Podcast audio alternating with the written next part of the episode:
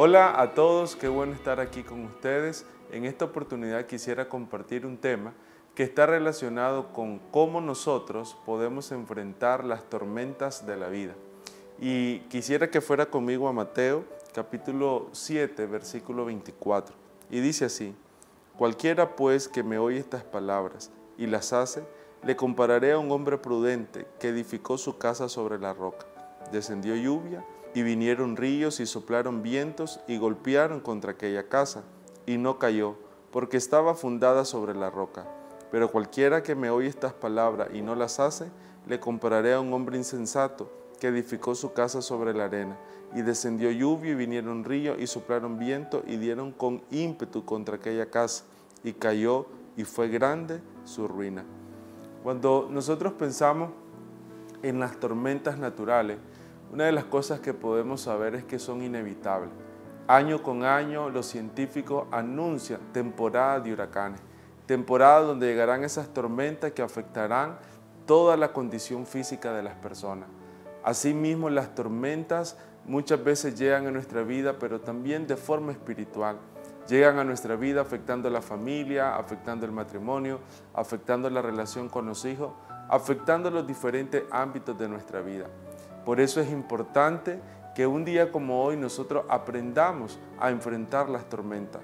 No las vamos a poder evitar, pero sí es importante poder actuar de una manera anticipada ante cada una de ellas. Y en el versículo que acabamos de leer podemos ver cómo Jesús nos da la clave, el principio importante para que nosotros podamos prevalecer en medio de una tormenta.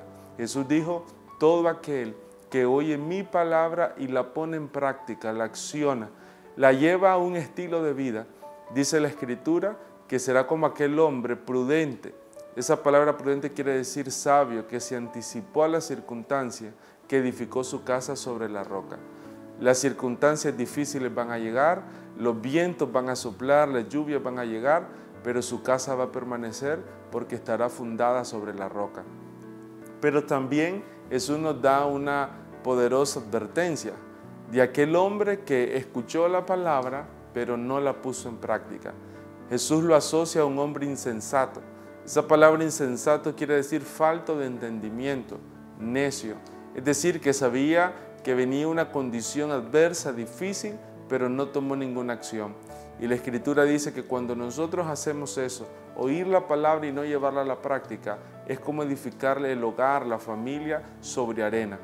Yo solo quisiera que te pudiera imaginar en tu casa, que tu casa hoy donde vive fuera edificada sobre arena y no sobre fundamento firme.